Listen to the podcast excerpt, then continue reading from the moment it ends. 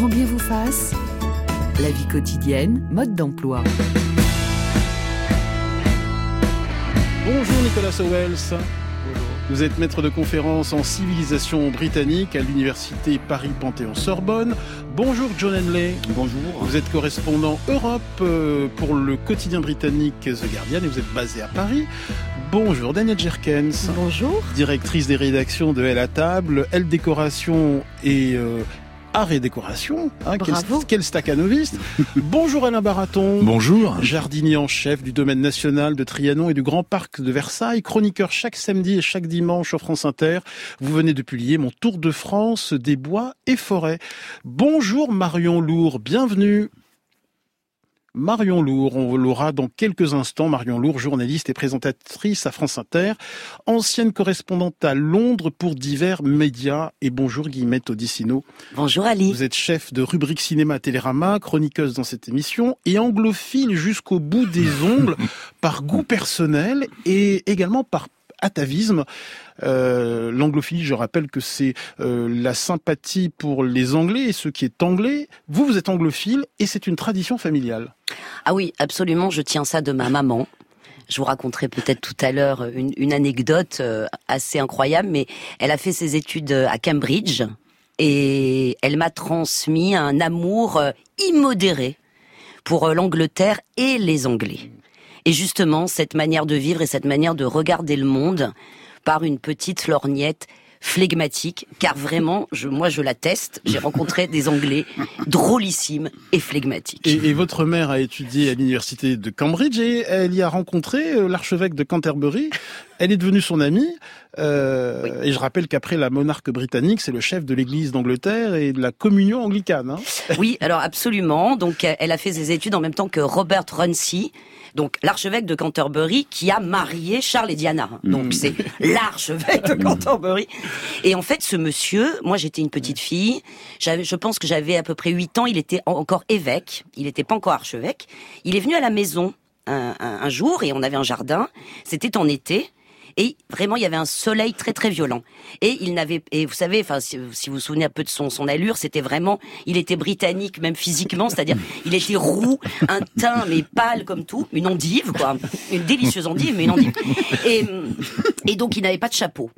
Et donc, moi, petite fille de 8 ans, j'ai trouvé moyen, je, je- je suis allée lui chercher un chapeau, et je suis allée lui chercher mon chapeau de princesse, de déguisement de princesse. Un machin blanc en dentelle avec des, des rubans roses. Et ça ne l'a absolument pas choqué. Il a mis ça, j'ai une photo qui en atteste.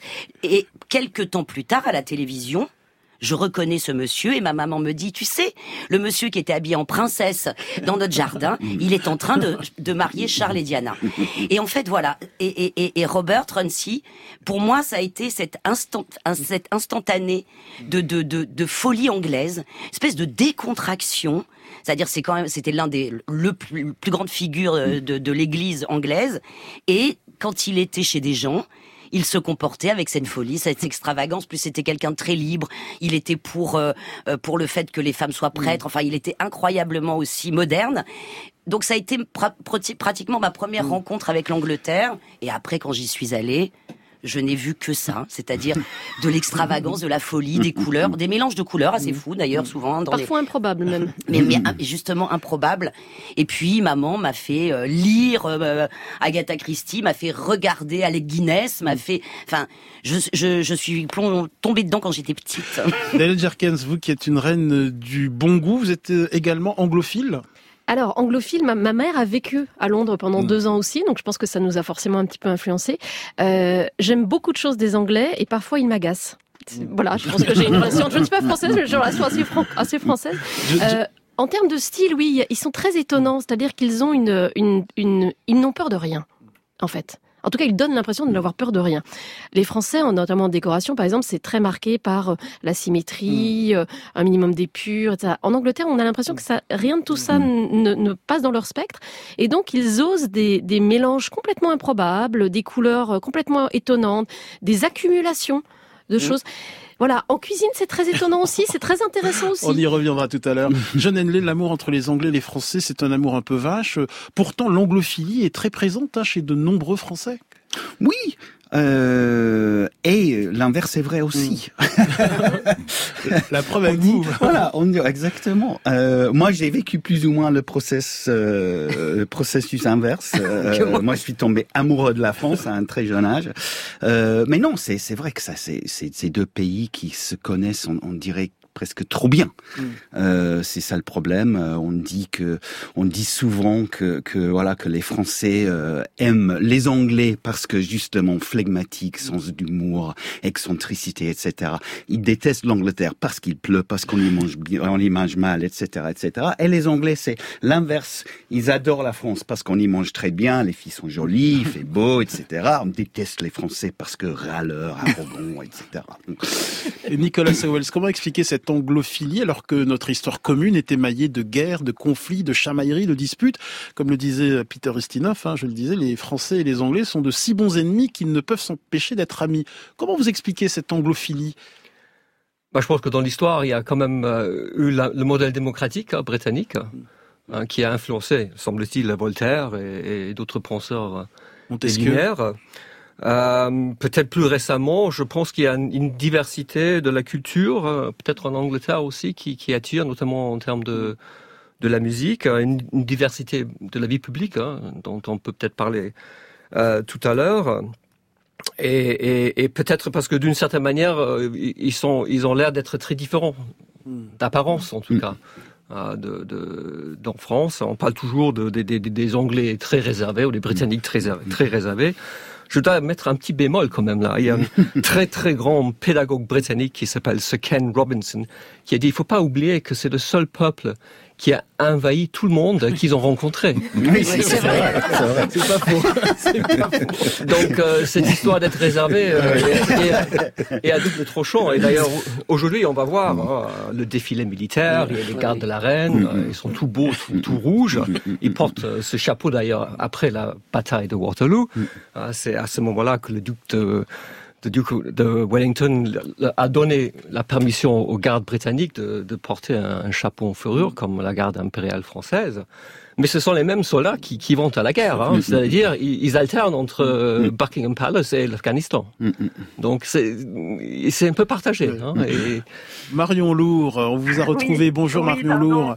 Euh, comment définiriez-vous votre anglophilie? Vous avez vécu euh, quelques années à, à Londres en tant que correspondante et vous avez publié un livre, euh, My Diary, hein, c'est le journal intime de la reine Elisabeth II, enfin un journal Oui, fictif. bah, on, a, on a eu quelques exemples là, et c'est aussi ce que j'essaye de montrer dans mon livre en essayant de faire de la souveraine quelqu'un de, de- de drôle en fait. Euh, ce qui est chouette et qu'on n'a pas tellement en France euh, dans la société euh, britannique, c'est que euh, c'est cet humour. Euh, c'est ce rire et c'est cette ce- cet humour qui est partout. Euh, on s'en aperçoit même en étant correspondante, c'est-à-dire que en contactant des institutions, des administrations, etc. Euh, bah, ça passe mieux si on fait une petite blague, ce qui serait pas du tout le cas en France. En France, vous contactez pas un, un ministère en faisant, en faisant une blague. donc, euh, donc là, il y a, il y, a, il y a vraiment quelque chose. Et puis il y a cette liberté, euh, l'air de ne pas y toucher. En fait, euh, tout le monde euh, garde son quant à soi, a une certaine réserve, etc. Et en même temps, c'est une société. Alors peut-être que c'est dû au libéralisme économique, mais euh, c'est une société qui est très libre, euh, où par exemple, on peut être, euh, on peut faire trois métiers à la fois. euh, on, on peut être à la fois euh, programmateur informatique, chauffeur Uber et encore euh, et encore euh, autre chose. Et personne ne vous met dans une case. Mm. Et je sais pas si c'est lié au, au libéralisme aussi économique qui est plus fort en, en Angleterre qu'en France, où il y a un côté plus étatiste. Mais en tout cas, il y a cette idée que on- chacun peut bouger, être quelqu'un et puis quelqu'un d'autre, et puis ça, ça ne dérange personne en fait. Euh, Guillemette Odissino. Oui, je, je- je suis tout à fait d'accord avec cette notion de euh, il y a pas de case. Mm. Euh, ça c'est très vrai parce que et, et, et en fait ça ça revient pour à, à- à cette notion aussi du flegme et tout. C'est-à-dire quelqu'un peut à- à, par exemple occuper une place euh, disons très sérieuse dans une dans une boîte ou même une institution ou euh, ou euh, dans, dans une grande euh, association humanitaire et parallèlement avoir un, groupe de, de rock absolument déjanté, faire du punk à côté. Enfin, ça n'a pas de. En fait, il, il- il n'y a il n'y a pas de de de, de oui de de préétabli. C'est ça qui est fou. C'est toujours de Il y a surprenant. un peu moins de jugement, je, je pense, oui. Euh, Les gens, ils portent moins, euh, ou de toute façon moins rapidement euh, Et ils n'attachent pas d'importance au jugement jugement non plus. sur les autres, Oui. exactement. Oui. Ouais. Euh, à l'étranger, il est relativement facile de définir l'art de vivre français basé euh, sur le luxe, le raffinement, la mode et, et la gastronomie, de façon parfois un peu cari- caricaturale. Un art de vivre national, c'est forcément flirter euh, avec les clichés euh, et, et la caricature. Mais si vous deviez définir ce qu'est l'art de vivre anglais en quelques mots, euh, euh, John Henley, je sais que c'est une question très très difficile euh, et que vous allez sans doute sombrer dans la caricature. D'ailleurs, euh, Nicolas, Nicolas, Nicolas Saoulé détourne la tête parce qu'il a britannique. pas envie de Bah, répondre. je, je- bah, je pense récemment, plus, plus récemment, je pense c'est c'est un art de vivre qui s'inspire beaucoup de de- d'un peu partout.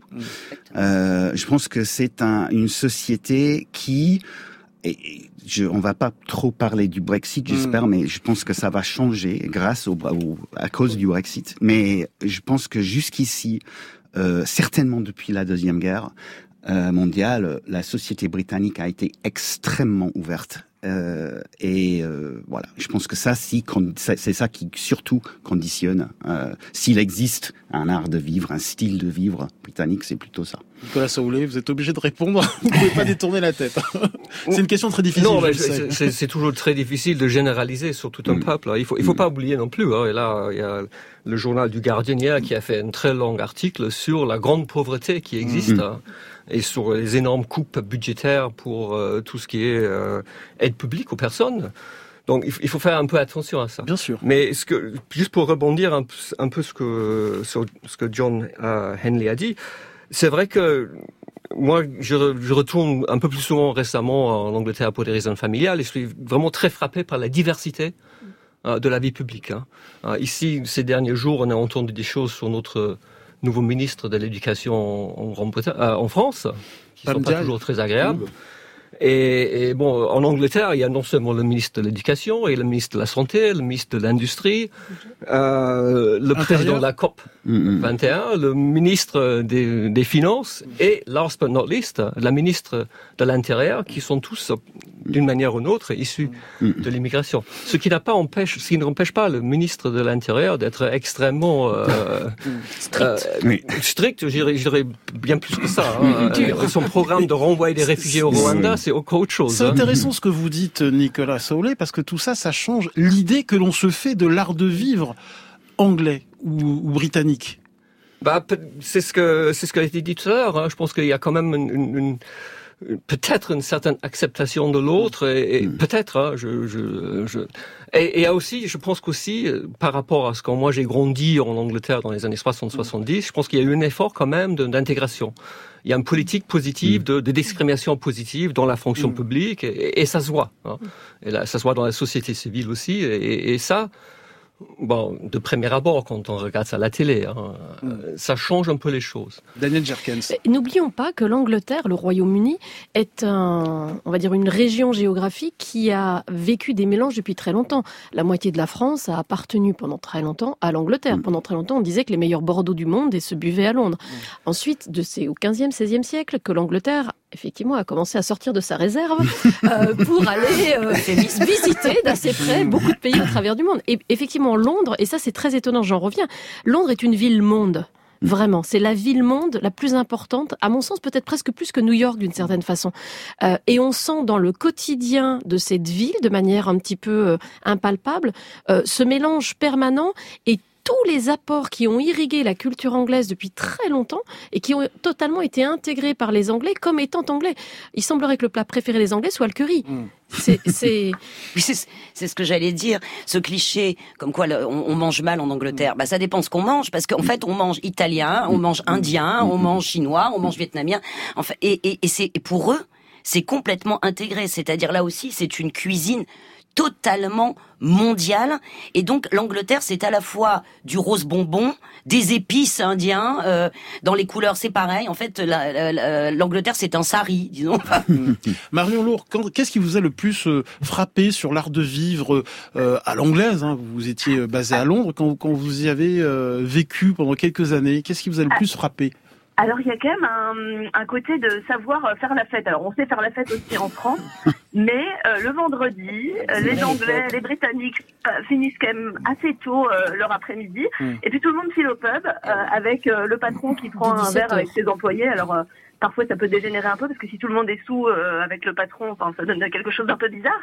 Mais en tout cas, il y a une espèce de, de capacité à faire la fête tous ensemble, euh, y compris de façon parfois bien arrosée, euh, mais hum, mais à organiser aussi ça au niveau du quartier. C'est cette notion de community qu'on n'a pas beaucoup en France, euh, la, communauté du quartier où on fait des fêtes de quartier, par exemple pour le, jubilé d'Elisabeth, où il va y avoir euh, 7000 déjeuners organisés dans, tout le pays. Et hum, cette notion de voilà, on fait la fête avec ses voisins, on fait la fête avec la, la personne d'à côté, on va discuter au pub avec euh, celui qui est accoudé euh, à côté de nous. On, on a peut-être moins ça en France.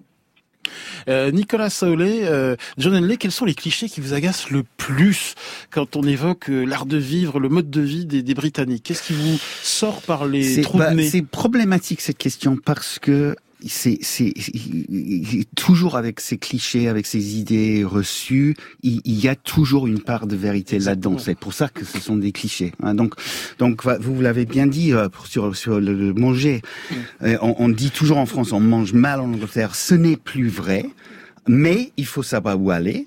Il, faut pouvoir le, il, faut avoir l'argent. Euh, ce n'est plus du tout le cas, comme disait, je pense, je sais pas, je pense que c'était Clémenceau qui disait, euh, quand même, il est on dit qu'il qu'il- c'est impossible de manger, de bien manger en Angleterre. C'est parfaitement possi- possible. Il suffit juste de prendre trois fois par jour le petit déjeuner. Ça, c'est, ce n'est, ce n'est- Ah, voilà. plus le cas. Ce n'est plus le cas. Mais ça reste vrai qu'il n'y a pl- pas du tout une vraie culture de la bouffe comme on a en Italie ou en France. Ou ça, ça, ça, ça n'existe pas encore. John Henley, le cliché qui vous agace euh, quand on évoque Nicolas, le mode pardon. de vie euh, euh, britannique? Euh, je sais pas en fait.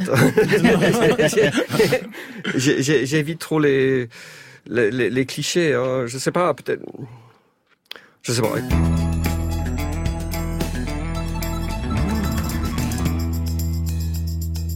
Ce matin, à l'occasion du jubilé de la reine Elisabeth II, on s'intéresse à l'art de vivre anglais qui peut nous inspirer au quotidien. Êtes-vous séduit par cet art de vivre? Êtes-vous anglophile?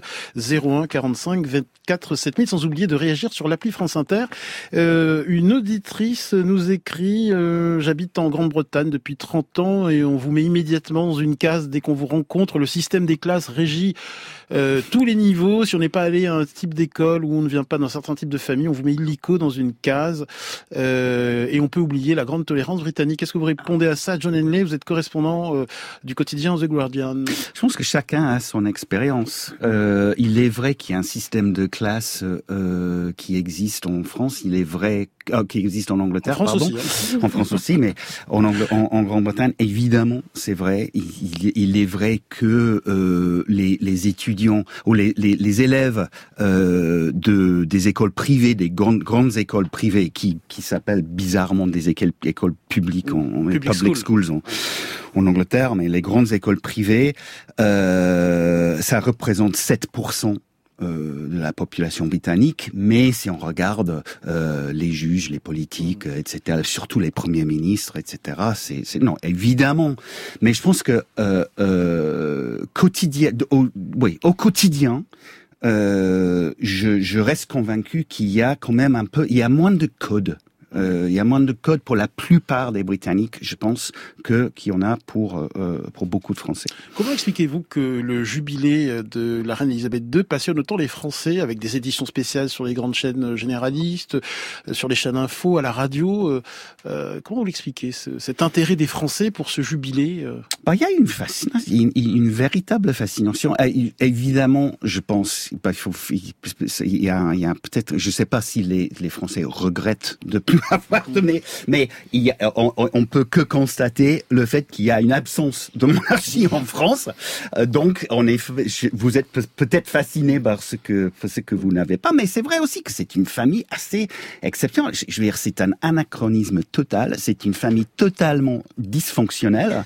Euh, mais mais on- et, et, et- donc on vit ça, euh, on, on, on, a ça euh, dans son quotidien en France et on est on est fasciné par ça. Le regard d'Alain Barato Raton euh, Jardignan, chef du domaine national de Trianon et du Grand Parc de Versailles. Oui, je crois que les Français aiment beaucoup la reine d'Angleterre car ils sont tout simplement royalistes. Tous les jours, je vois entrer à Versailles des milliers de visiteurs français qui vont non pas découvrir un château ou un musée, mais leur domaine à Versailles. Ils ont un petit, un petit peu de nostalgie mm. euh, pour la monarchie et quand ils se dirigent vers le hameau de la reine, ils pensent à la, à la défunte Marie-Antoinette et là, il y a même une petite larme qui tombe de l'œil. Mm.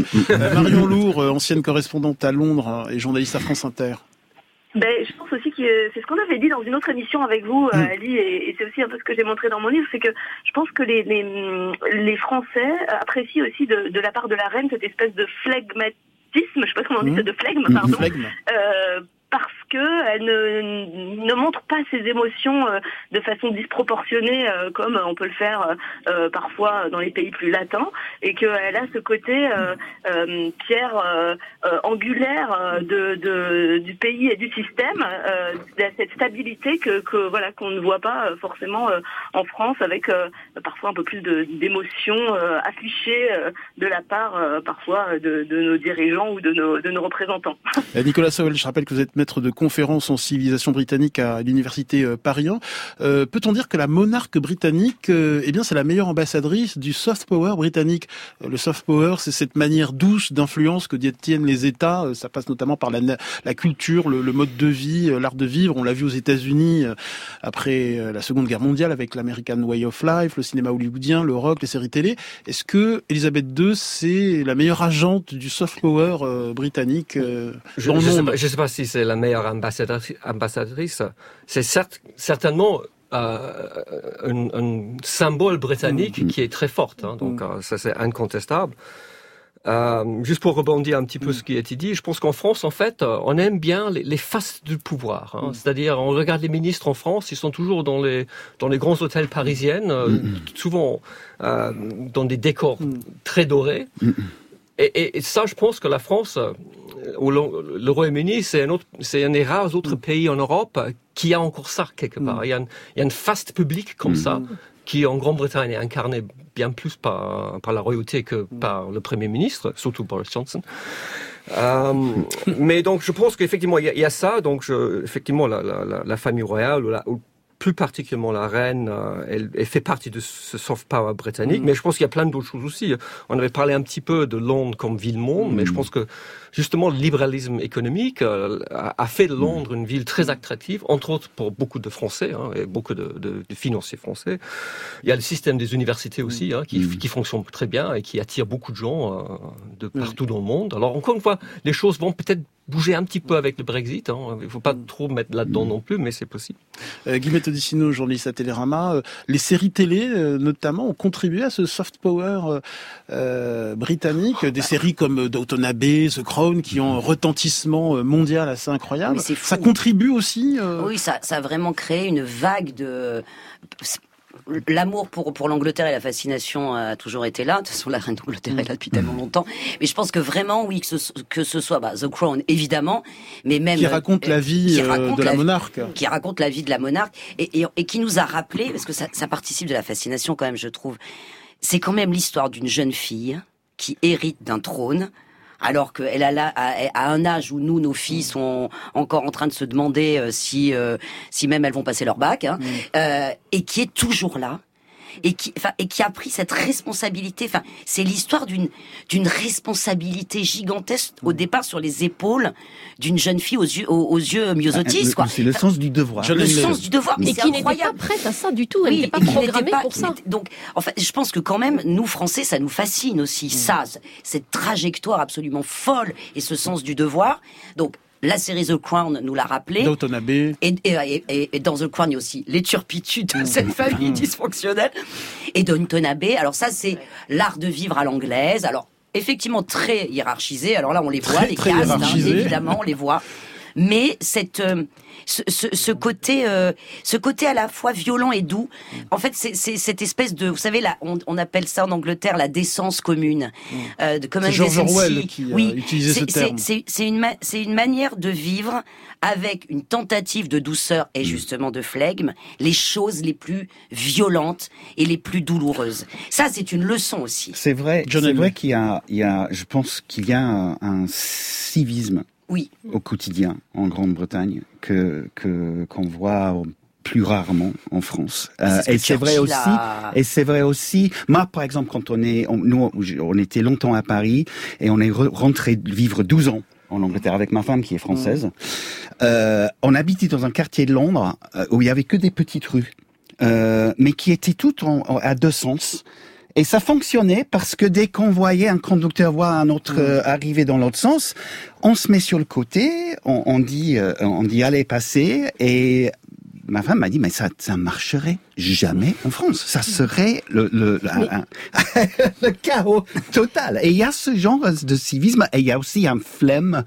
C'est vrai aussi que les Britanniques supportent Oui. je veux dire, supportent des, des manques dans le les services publics, etc., qui, qui provoqueraient des révolutions en France. Il suffit- journal. Il suffit d'essayer de prendre le bus à Londres. C'est phénoménal. En France, on s'agglutine et on essaye de systématiquement passer devant l'autre. En Angleterre, les gens font la queue et attendent patiemment. Et si jamais vous passez dans la queue, on vous fait comprendre que ça n'est pas prévu. Le, le regard de Nicolas Saoulé, euh, d'accord avec ça? Non, je, juste deux, deux petits, deux petits trucs peut-être. Parce que cette histoire de queue, là, il y avait une blague dans le, dans le temps que ça, ça venait de la guerre. Et en fait, pour bon- rebondir un peu sur le sens de devoir de, de, de la reine, je pense qu'elle était très formée par cette expérience de la guerre et par ses parents. Parce qu'à l'époque, euh, eux, ils ont vraiment montré... Euh, montrer l'exemple en termes de devoir, euh, ce qu'il fallait faire. Donc, je pense que ça c'est un peu attaché à elle. Je sais pas si ça va être transmis aux autres. Euh, et, juste, un- dilue. juste, ouais, et juste autre chose par rapport au Downton Abbey, je sais que c'est une série qui est vraiment très très bien faite, mais c'est une façon quand même très édulcorée de, de Oui. voir les Mm. aristo- l'aristocratie. Et heureusement qu'il y a Ken Loach aussi, hein, oui, oui, parce qu'il n'y a pas que. The Crown. Oui, bien Downton sûr. Abbey. Ah. Je pense que Downton Abbey a plus nourri le fantasme. Le fantasme. oui. Voilà. global, mondial de ce qu'est l'Angleterre, sachant qu'on parle effectivement d'une toute petite niche Mm. et très Mais édulcorée. c'est pas c'est- je pense que c'est pas neutre. Euh, sur- dans la politique britannique, c'est pas neutre. Ça explique un peu le comportement euh, très suffisant des gens comme Boris Johnson, tous les, tous les, tous les, les, les gens qui sont issus des grandes écoles euh, privées, euh, qui étaient au l'arrogance. pouvoir, l'arrogance. Mm. Je pense que ça, ça, Ça joue un peu Mm. là-dedans. Ça, ça les reconforte un peu dans leur Et ce position soft power, juste très très très rapidement, mais le soft power, évidemment, la base de tout ça, c'est la langue. Bien C'est sûr, la langue britannique. évidemment. Ah, la langue anglaise, pardon. Qui est... Et Ken Loach, bien sûr que c'est une, une- euh, peut-être la vérité de, en tout cas la vérité de, de ce qui se passe en Angleterre, surtout sur, pour les classes euh, moyennes et populaires. Mais quand on regarde le cinéma de Ken Loach, il y a aussi cette forme constante de résilience, de, de, de tenir face à l'adversité, Ouais, c'est vrai. de, de, de se battre envers et contre tout. Donc, euh, y a un film comme Raining Stones, bah, il vous pleut des, en gros, il vous pleut des pierres sur la gueule, mais vous continuez à croire qu'il y a quelque chose de possible. Et du ressort individuel. C'est la tarte, ça Ah non, ça c'est le poisson, c'est du haddock. Et puis ça? Ah bah la sauce, c'est une mayonnaise à la menthe. Oh, c'est bon, la menthe. Hum, attendez. Hum, délicieux. Délicieux. Mange, c'est trop bon. Mange, mange. Allez, allez. Alors ça, ça c'est le dessert. Ah non, Hein? Non, ça c'est la viande. Ah, Avec la chantilly. ah, ça c'est étonnant. Ah, c'est étonnant. Allez. Vous aimez la cuisine anglaise Oh, I like it. It is delicious. Thank you. Vous êtes Extrait un... du film Les Grandes Vacances. Alors longtemps, la cuisine anglaise a eu mauvaise réputation. C'est Paul Claudel qui disait devant la cuisine anglaise, il n'y a qu'un mot, soit. Je peux également citer ce proverbe français. La cuisine anglaise, c'est simple. Quand c'est froid, c'est de la bière, et quand c'est chaud, c'est de la soupe.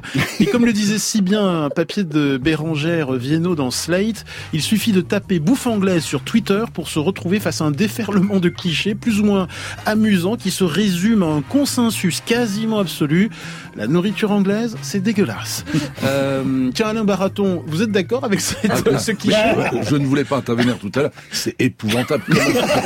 Comment, peut-on oser même parler de gastronomie, de nourriture? Je me demande comment un peuple aussi civilisé peut manger ça depuis aussi longtemps. Quel provocateur. Vous êtes d'accord avec ça, Marion Lourd? Eh ben pas vraiment. vraiment en fait. Euh, par exemple, même les fish and chips qui sont quand même simples et pas trop chers, on peut en trouver des très bons. Euh, je pense que c'est plutôt la structure des repas qui est un peu bizarre euh, pour nous parce qu'en fait les les Anglais n'ont pas vraiment de, de déjeuner, euh, donc euh, on fait une espèce de casse-croûte euh, au milieu de l'après-midi et tout ça en mangeant des chips. Et, bon, c'est pas de la, de la bonne qualité nutritionnelle, mais par contre euh, on peut trouver des très bonnes choses et aussi de la cuisine du monde et notamment de l'Inde et de tous les pays du Commonwealth euh, qui est vraiment vraiment délicieuse pour le coup. Daniel Jerken, c'est un cliché euh, éculé, euh, cette idée que la cuisine anglaise est absolument dégueulasse. Mais Alors, je, je- je reviens de Londres. Euh, je dois avouer que les chips, je les ai pas trouvés assez cuits personnellement. Je les ai trouvés un petit peu molles. Mais c'est la Belge qui parle. Euh, je pense qu'en fait, la cuisine anglaise, on peut pas parler de cuisine anglaise. C'est ça. En fait, la cuisine anglaise, ma, ma petite vision, hein, ma petite expérience, Vous je êtes quand pense. même la patronne de à table. Hein Oui, Bon. certes, certes, mais bon, je ne suis qu'un individu. Euh, je pense qu'on mange extrêmement bien en Angleterre si on veut manger extrêmement bien et qu'on en a les moyens. Qu'on en a les moyens. Et qu'on en a les moyens. À Londres notamment, il y a énormément de restaurants par exemple, et même dans beau- beaucoup d'autres villes, mais c'est très cher. Beaucoup plus cher que chez nous proportionnellement.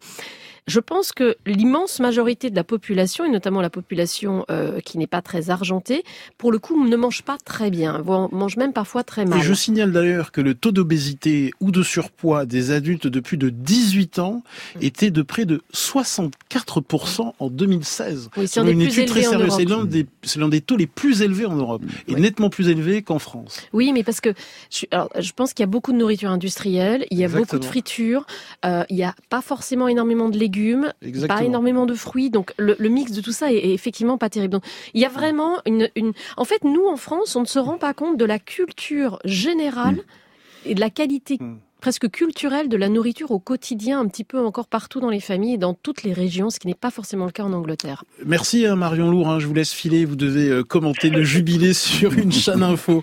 Et, et j'aimerais Oui. qu'on... Merci beaucoup Marion. Et j'aimerais qu'on accueille euh, Sarah Le Sage. Bonjour, euh, vous êtes euh, podcasteuse, vous avez créé la crème anglaise consacrée à la cuisine britannique. Euh, quel est votre regard sur ce cliché tenace euh, sur cette cuisine anglaise réputée pas très bonne Bah déjà, merci beaucoup de m'avoir invité. J'ai beaucoup rire à écouter tout le monde. Et justement, j'ai j'ai créé ce podcast pour essayer de comprendre pourquoi on a si mauvaise réputation et de défaire un peu de, de ces clichés. Parce que c'est vrai, quand je suis arrivée, j'ai invité des amis à dîner, bah, on me regardait avec horreur en disant, bah, mon Dieu, qu'est-ce qu'elle va nous servir euh, du bœuf bouilli avec euh, de la gelée verte. Euh, et donc, euh, j'ai essayé de comprendre, parce que moi-même, euh, je- j'étais d'accord. Euh, tous mes amis ils ont fait des, des échanges linguistiques et ils sont revenus euh, carrément euh, catastrophés par la cuisine britannique. Et pourtant, c'est plus vrai. Euh, je trouve que la cuisine anglaise, ça existe. C'est peut-être pas gastronomique. Mm. C'est une cuisine plutôt paysanne, plutôt généreuse, mais qui a été perdue. Euh, bon, Nicolas Saul peut certainement dire plus, mais avec l'industrialisation, euh, où tout le monde a quitté euh, le, le- le- leur paysage pour aller euh, dans les usines, on a énormément perdu. Et puis, bah, on a mis la cuisine française euh, vraiment euh, sur un pédestal. Donc, on, on essaie d'imiter les Français avec des, des des euh, résultats plus ou moins catastrophiques. Sarah Le Sage, euh, Sarah Le Sage, l'anthropologue Kate Fox compare le rapport des Anglais à l'alimentation, je la cite, à une cohabitation mal à l'aise, indécise et ambivalente. Et l'écrivain gastronomique Paul Richardson d'ajouter notre relation avec ce que nous mangeons est plus ou moins un mariage sans amour. Vous êtes d'accord avec cette, euh, ces, ces deux idées-là? Je suis plus d'accord parce que regardez, il y a Jamie Oliver que vous aimez beaucoup en France, ce chef euh, français anglais, euh, qui a un peu euh, réussi à démystifier la cuisine et de nous faire manger mieux. Euh, tous ces recettes sont simples, sont apportées euh, de tout le monde avec des bons ingrédients. Et je trouve qu'il y a un retour à, à des ressources qu'on avait perdues. On est des artisans de fromage, de bière, euh, de beaucoup de produits. On se rend compte mieux euh, que c'est important de manger des produits de qualité. Et d'ailleurs, il y a beaucoup de chefs euh, français qui vont se former à Londres. Et euh, le meilleur chef euh, voté à, à Paris par le magazine Le Fooding, c'est un Anglais, Mm. Daniel Morgan. Mm. Euh, donc je, je trouve que ce, ce- cette réputation est colle à la peau, mais c'est plus, tout- plus tout à fait vrai. Le regard de Nicolas Saoulé euh, et John Henley moi, moi, je pense qu'il y a, un- je, je- je, je constate un petit peu, hein, alors peut-être je me trompe, qu'il y a une certaine américanisation aussi de la société britannique. Ah, et on est un petit peu dans le modèle euh, anglo-saxon, hein, néolibéral.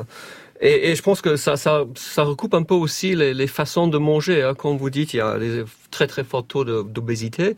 C'est vrai que les, les déjeuners, hein, les gens ils prennent des sandwichs ou ils prennent des choses euh, qui sont emballées dans les dans les supermarchés et tout ça. Donc je pense que effectivement sur, sur- la, la culture gastronomique, je pense en général, c'est vrai que les choses ont changé, mais c'est c'est pas la même chose qu'en France. Je voulais quand même signaler que effectivement Jamie Oliver, euh, euh, l'autrice de la crème anglaise le disait, est un chef qui anglais qui est, qui a popularisé euh, la cuisine internationale en Angleterre et réciproquement.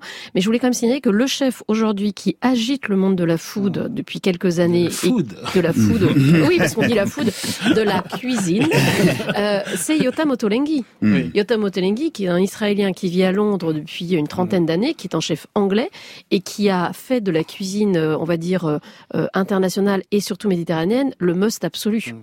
Euh, Sarah Le Sage, j'ai retenu 2 mai à mettre au menu de ce long week-end de Pentecôte le fish and chips et les scones. Quels sont vos conseils pour les réussir à coup sûr? Euh, Le fish and chips qui sera évidemment euh, diététiquement correct s'il est agrémenté d'une bonne salade verte et d'un fruit de saison, bien évidemment. Alors, donnez-nous Euh, votre conseil, Sarah Le Sage. Pardon. Votre conseil pour réussir le fish and chips. Bah, déjà, aller manger ça dans un restaurant au bord de la mer. Euh, C'est assez compliqué à faire à la maison. Euh, D'ailleurs, je l'ai fait pour le mariage de Kate and William. J'avais fait une fête. Ouais. Alors, si vous faites à la maison, euh, c'est mieux d'essayer de faire ça. euh, vous servez au fur et à mesure. Vous prenez un peu de papier sulfurisé, vous mettez du papier journal autour, et ça fait l'affaire, même si vous ratez un peu les fiches. Quel est le poisson euh, idéal pour faire un fish and chips? Euh, franchement, le cabillaud ou la haddock. Parce que c'est des poissons fermes euh, et vous faites euh, une pâte à la bière euh, et, et c'est délicieux, mais c'est pas facile à réussir. Hmm. D'accord. Bon, alors le scone, c'est peut-être plus facile. Vos conseils pour Oui. réussir les scones Allez-y. Alors les scones, c'est qu'il il faut le travailler le moins possible. Mhm. il, faut, il faut prendre du beurre très froid. Vous travaillez avec euh, vos doigts, avec euh, la farine et le sucre, Mhm. Euh, et vous faites un petit babeur, c'est-à-dire le lait que vous tournez avec un peu de citron, parce que ça, avec la levure, va les faire monter et euh, les faire légères. Donc on met du citron dans le lait, du citron dans le lait et on, et on Oui. mélange à la, à la à la farine, au sucre et au beurre, c'est ça? Et Voilà, et il fait vraiment faire rapidement au four, et puis il faut les manger dès qu'ils sortent du four, c'est délicieux. Et est-ce qu'il faut euh, laisser la pâte reposer ou, ou tout de suite on la met au four? Pas du tout. Oui, c'est vraiment, euh, ça se fait au dernier moment. C'est pour ça on les fait beaucoup en Angleterre Mm. parce que quelqu'un se pointe pour le tea time, vous avez rien, bah en deux minutes vous avez vos scones. Mm. Mais après le débat, c'est est-ce que vous mettez la confiture d'abord Ah oui. ou le crème? Grande question de John Henley. hein. Hein, ça, ça ferait l'objet d'un dossier dans Bah, le Guardian. bah, ça, ça a hein. été, oui, ça a été euh, une cause de guerre entre le, le Devon et la Cornouaille, euh, cette question. Amatrice de scone. euh, Oh bah amatrice, oui évidemment, mais, mais, mais l'histoire de quoi avant quoi, c'est aussi le nuage de lait dans la tasse d'abord ou, ou après le thé. Absolument. Ça aussi, ça, ça, ça, ça, il y a deux clans. Tiens, à propos du thé, pourquoi est-ce que les Anglais aiment autant le thé, euh, Daniel Jerken? Alors ça vient de l'Inde, Ben oui, je pense tout simplement. de Mais ce qui est intéressant, de voilà, de sortie de réserve. Euh, mais ce qui est intéressant, c'est de se voir qu'ils ils consommaient beaucoup de thé vert au départ et que ils sont passés au thé noir au 19e siècle parce qu'il y a eu des analyses qui ont été faites et qu'on leur a dit que le thé noir était meilleur. Et souvent, ce sont des thés parfumés aussi, euh, notamment le, alors, Earl Grey. Earl Grey, Earl Grey. avec une pointe de bergamote, euh, qui est très consommée. Et alors, ils ne le font pas comme chez nous. Ah ben. Et comment ils le font alors Ils chauffent la théière. Ah oui, bah oui. bah Ils chauffent, pardon, oui, ils chauffent la théière. Ça, c'est indispensable en Angleterre. C'est-à-dire qu'on met d'abord de l'eau bouillante dans la théière, on laisse reposer 2-3 minutes, on vide cette eau, et ensuite seulement, on fait le thé en tant que tel. Et traditionnellement, on mettait one spoon for, the, for each, donc une cuillère à café pour chacun, and one for the pot. Surtout, il faut un vrai, pour un vrai thé de, de builder's tea, donc le, le thé de, de, de, je sais pas, du travailleur. Oui. Euh, il faut beaucoup de lait et suffisamment de sucre pour, que boire. la cuillère tienne debout. Mais si- sinon, ce n'est pas buvable. Ce n'est pas buvable.